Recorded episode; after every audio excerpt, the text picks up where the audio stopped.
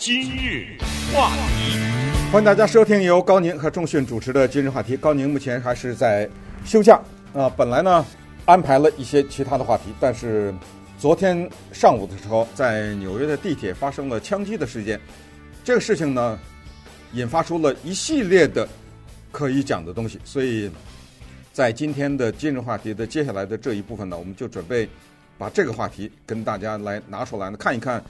纽约现在的问题，以及美国现在在这个问题上出现了什么样的一个麻烦的状况？首先要告诉大家的是呢，这个凶手他的名字叫 Frank James，是一名六十二岁的黑人男子，目前他依然在逃，有可能他是劫持了别人的车。或者是呢，他是步行。为什么这么说呢？因为他是开车啊，从费城开过来的。他租了一个搬家用的 U-Haul，租了这么一个车。这个车呢，现在已经找到了，所以他没有开这个车在逃跑。他在地铁行凶以后呢，目前人在何方暂时不知道，所以这是一个非常危险的情况，因为他是全副武装的。同时呢，这个人他在 YouTube 上面留下了大量的电子的记录，就是他在上面自拍也好，或者是讲述一些事情也好呢，他讲了很多他杀人的动机，其中最后一个他提到的是：我准备杀人，我准备杀那些伤害过我的人，但是我不想进监狱。这句话呢，就给了民众和警方一个提醒，就是他最后有可能在跟警察的枪战当中被打死，或者就是自杀吧。因为进监狱并不是他的这样的一个选择。这个人是谁？他为什么要跑到纽约的地铁车站上去枪杀无辜的人，或者去打无辜的人？这事儿呢，我想截止到。今天呢，很多人都已经知道了，但是呢，简单的回顾一下是这样的啊，他呢是在美国的威斯康星州的 Milwaukee 这个地方呢有一个住址，也就是在那儿生活过一段时间。然后呢，他在费城这个地方有一个住址。费城啊，显然是他过去曾经生活的一个地方，因为他从威斯康星州的 Milwaukee。回到费城的时候，他用的字是“回到”，是回到我过去居住的地方。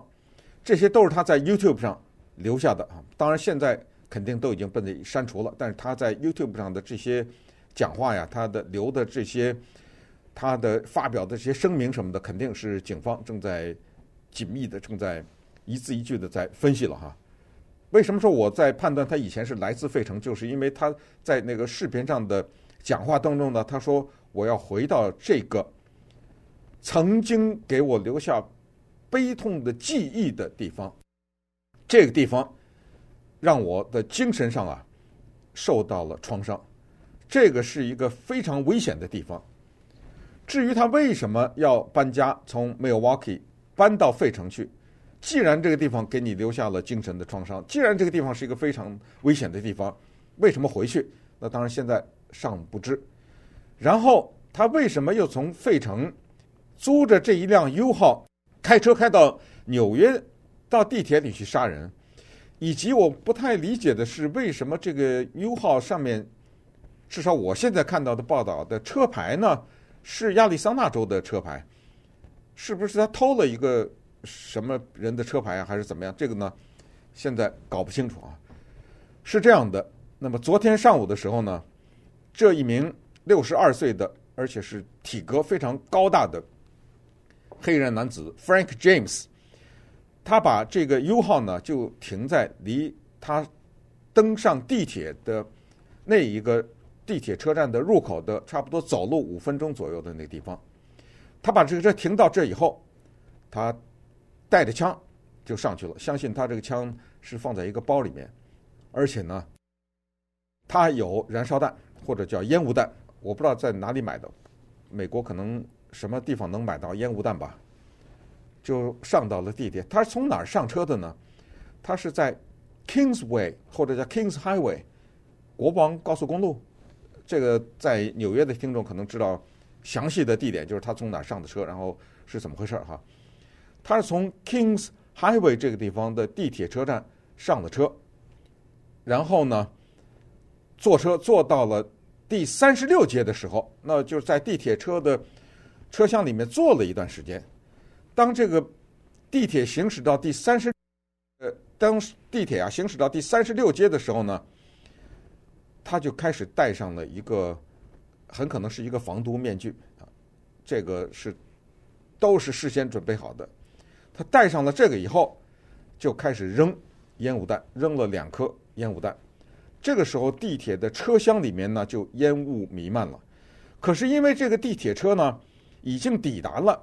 第三十六街这一站，所以地铁车的车门呢就打开了，车厢里烟雾弥漫。我想他是什么道理啊？他要扔这个烟雾弹，我想大概就是让别人看不清他，或者是制造混乱。但是这一下呢，在某种程度上也挺有讽刺的，也保护了他要开枪打的那些人。因为当这个烟雾起来的时候，第一，大家看到这么个人奇怪的人戴上了防毒面具，然后开始拿出这个烟雾弹投掷，而且可能要投掷的时候还要打开一个什么器官呐、什么机关呐、什么之类的哈。开始投掷的时候，很多人比如说慌乱了就逃跑啊，或者有的人就把身子弯下来啊等等啊。这个时候地铁车门又打开了，然后在混乱当中人们就往外跑，所以这个就导致了他打枪啊会打不准。这也就是为什么不幸中之万幸，现在我看到的最后的数字是二十三个人受伤，没有一个人死亡。至少到现在为止，这二十三个人的情况是十个人中枪，十个人中枪当中呢，有五个人伤势比较严重，但是据医院方面的讲述呢，是这五个伤势比较严重的人没有一个人有生命危险。比如说没有打在头上啊，或者什么之类的，所以这是那十个中枪的人的情况。另外十三个人是怎么回事呢？另外十三个人是因为那个烟雾弹的烟呐太大了，所以人知道吗？当被烟熏的时候会导致窒息，所以他们是这个原因受伤了。还有这十三个人当中有一些人是在慌乱当中，人慌不择路嘛，发生踩踏的现象。是人挤人这种情况受伤的，而不是中枪，所以是十人中枪，十三十三人呢是在其他的情况之下受伤了，但是均没有生命危险。然后这个人呢，他在车厢里面一共打了三十三枪，这个都是警察在昨天的时候向民众公布的。然后他就跑了，他跑了以后呢，显然他有一个包啊。留在车里面了。那警察呢，就在这个车厢当中发现了这个包，然后发现这个包里面呢有刚才我们说的那个 U 号啊，这个搬家车的钥匙。也就是说呢，他显然没有准备开着这个车再跑。然后还有一把手枪，这个手枪是一个九毫米的 Glock 手枪，还有多个。枪的弹夹，还有一把大斧头，还有一些就是我们买的那些像是鞭炮似的这种哈，那个呢就是大众都可以买到的那种烟花呀，类似的那样的东西，还有一些装在瓶子里的液体，现在分析下来可能是汽油。我们从这儿可以看出来，他这个包里带的所有的这些东西，你可以看出来，他的目的都是一个。就是伤害，他的目的都是要杀害无辜的人，但是显然呢，这些东西也都没有用上。我不知道他实际打的那个三十三枪啊，是手枪还是长枪，因为这个人他带着枪就跑了嘛。但是估计有可能是手枪吧，因为长枪很长啊，背在身上放在包里可能也是比较麻烦。这这都。是我在这儿的一些分析了哈。那么接下来呢，我们可能要看一看这一个人呢，他的杀人的动机是什么？不，很重要的是呢，他在网上留下来的这些视频呢，给了我们窥看这个人他心理状况的一个窗户。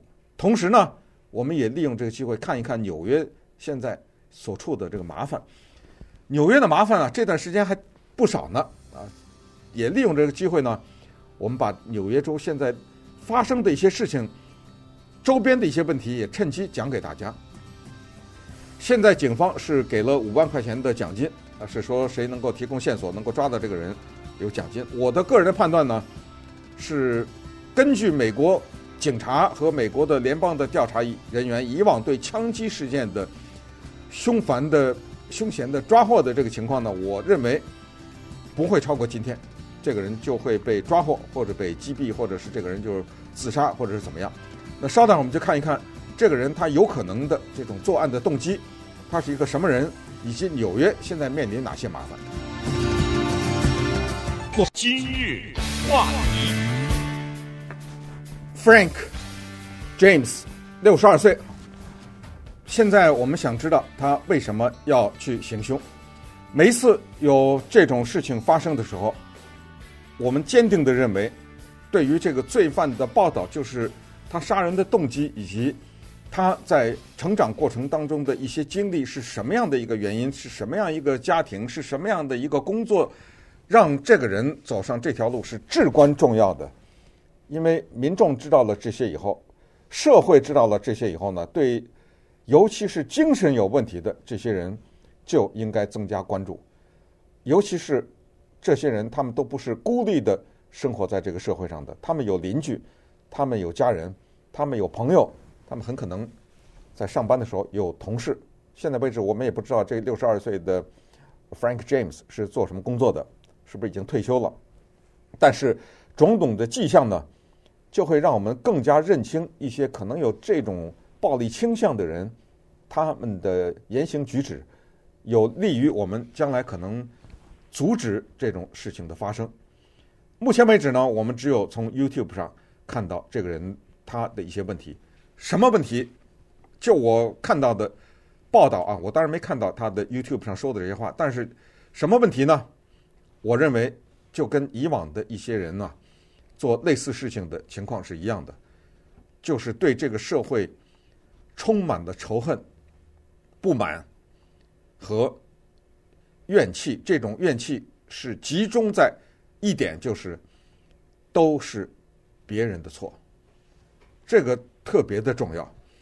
他是一个愤怒的人，很可能是一个精神或者心理有问题的人，但是他把他自己的不幸或者自己的遭遇，刚才说的，他返回费城是因为这个地方有痛苦的记忆，是有人伤害过他，他要杀这些伤害过他的人。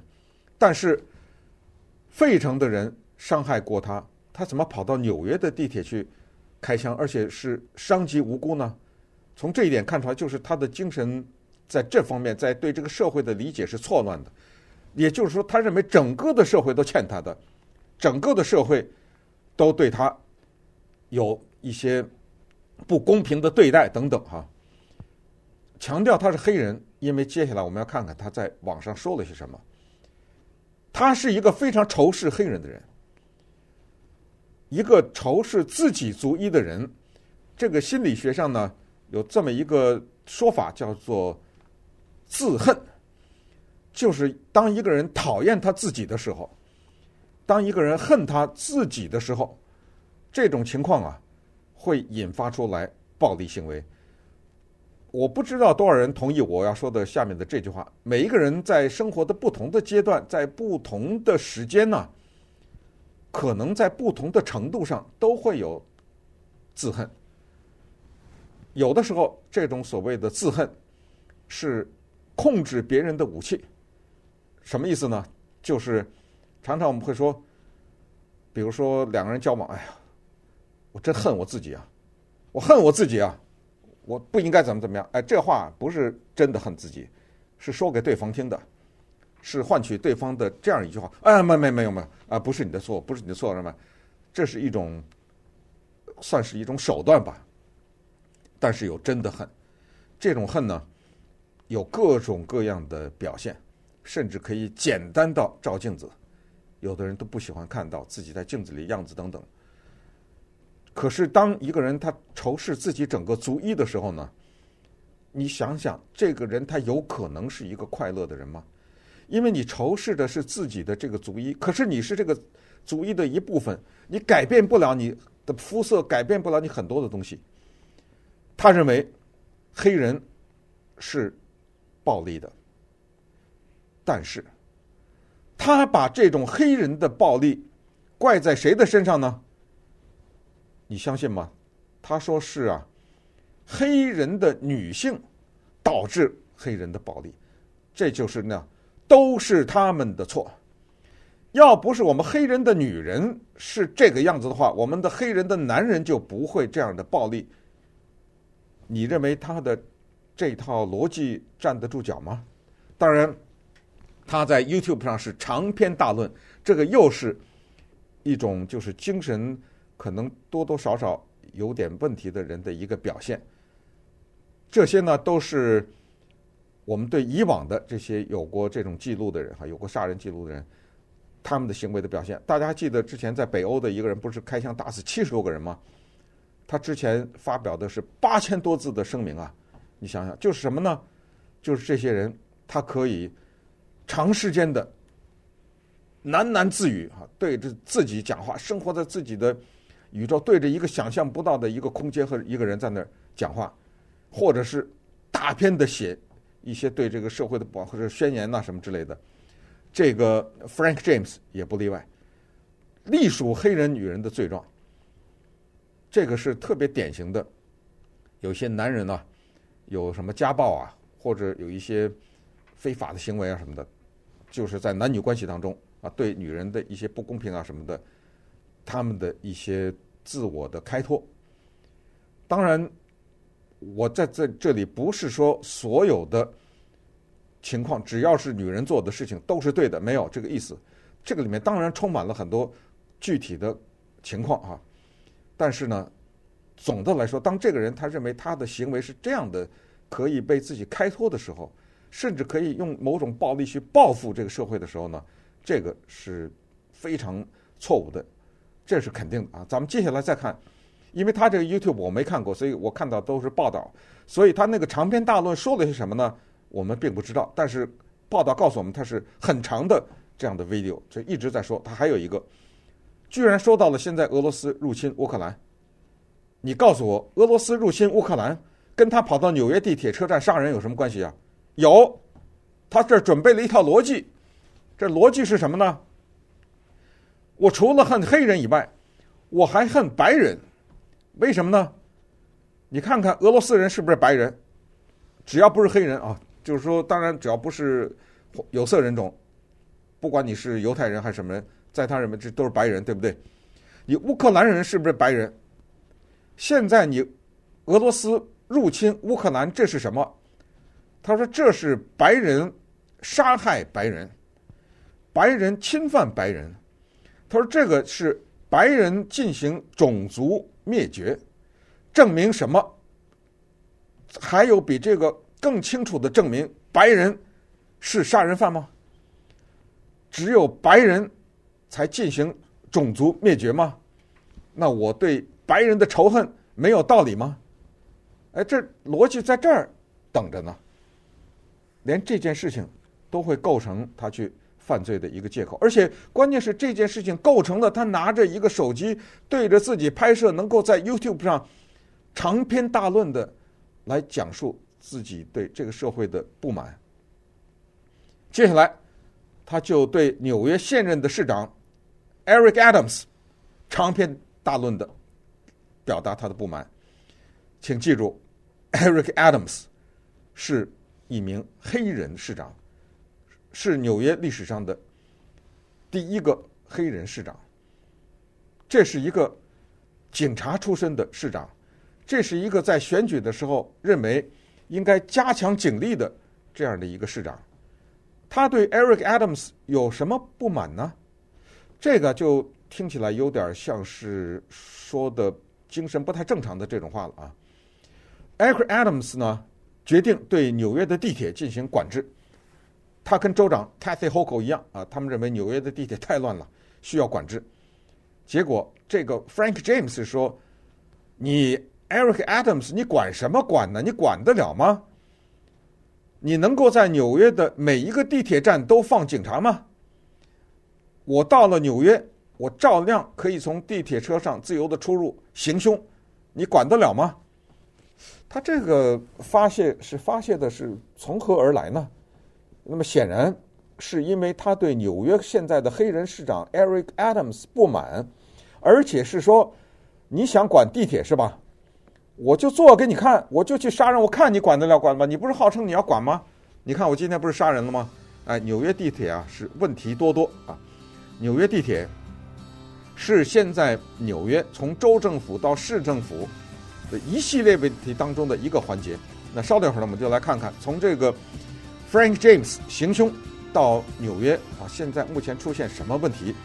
这些问题啊，急需我们民众的关注。今日话，不好意思啊，纽约的听众，因为最近呢，我们发现纽约这个地方的问题稍微多了点儿。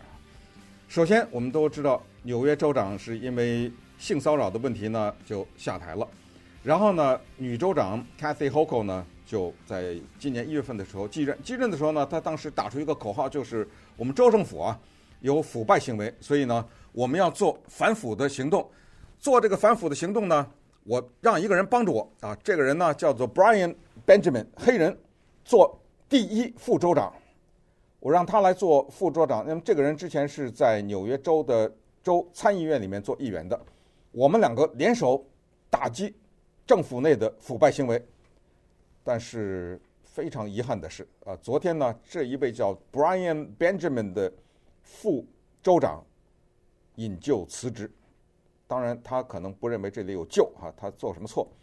但是现在发现证据确凿，就是他在做州参议会的议员的时候呢，涉嫌贿赂和非法捐款、诈欺、伪造记录、阻碍司法，反正对他的指控是五项罪名，马上就要开始调查和审理的这个过程，所以他昨天已经。辞职，搞什么名堂？他就是啊，认识一个房地产开发商。你听听这个事儿哈，这都是匪夷所思的事情。他给这个房地产开发商五万美元，这个不是受贿啊，这是行贿。当然也有受贿哈。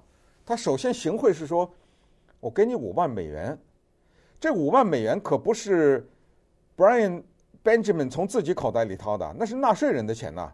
他偷梁换柱，弄出五万块钱来给这个房地产商。这个房地产商怎么就缺这五万块钱呢？我这想不通啊，怎么？然后要求是什么呢？是这样，他说我捐给你这五块钱，不是给你房地产商，是给你指定的一个慈善基金会。我把这五万块钱捐到那儿去，当然可能是用你的名义吧。我们也知道，当有钱人有很多慈善事业的时候，这我脸上不是光彩嘛，对不对？换得你给我啊，选纽约审计长的一个竞选基金几千块钱，用五块五万块钱换几千块钱竞选基金，不管金额多少，哎，只要体制查出来你有问题，就起诉你。如果罪名成立，就关你监狱，就罚款或者是怎么样啊？所以你看啊，这是一个情况。从州长的性丑闻到现在的第一副州长的。这种诈欺行为、行贿的行为，再回到我们这个枪击案，这次枪击才让我们知道，原来纽约的四百二十七个地铁车站上面，共有一万多个摄像头。没想到这一万多个摄像头当中，有一些呢是不工作的，而偏偏就是在行凶的第第三十六街这一地铁站的地方的那个最关键的摄像头没有工作，在昨天早晨。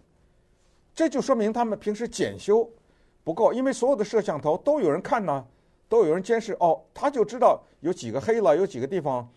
一一般的来说，当一个摄像头黑了不工作的时候，请告诉我们你是多长时间、多少小时以后会修理啊？这个报告在哪里呢？是谁负责呢？这是这个问题。再有就是纽约最近暴力犯罪的增加。我们都知道，纽约地铁车站里有无家可归的人的问题，有华人女性被推到地铁车下面去被压死的问题，这不都有报道吗？哎，纽约的恶性的枪击事件，光是三月份，就是上个月一个周末，二十九个人被枪击。咱们先不管这是帮派或者什么，就是二十九个人被枪击打死，其中有两个人格外的引人注目，一个是十六岁的 Angelina Yambo，这个女性，人家是放学回家跟几个同学，没招谁没惹谁，在路上，结果马路两边呢有人在开枪对射，他们在乱枪当中中枪，结果这个十六岁的女孩子被打死。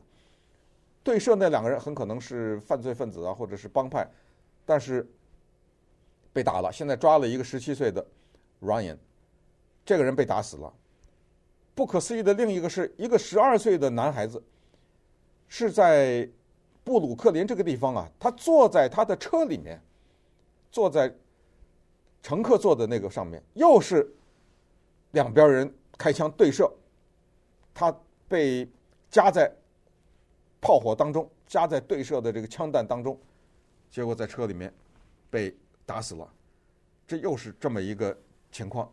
呃，同时呢，人们也注意到哈，纽约的地铁车啊，由于疫情的原因呢，它的乘客是骤减，所以纽约政政府为了鼓励民众回来继续坐地铁呢，采取了一系列的措施，包括刚才说的市长 Eric Adams 亲自的去坐地铁，州长 Kathy Hochul 去坐地铁。好像是以身作则，鼓励民众来效仿他们，然后也说我们解决这里面犯罪的问题。但是现在还是在这个地铁车站犯罪，而且被打的这十个人成为纽约历史上在地铁车里面被打的人数最多的，就是最大的地铁车的一个案子。还不要说这个，他的市长 Eric Adams 现在查出来是新冠的阳性，所以他在处理这个危机的时候只好在家待着进行隔离。这还都不是完全纽约的问题，还有其他的问题。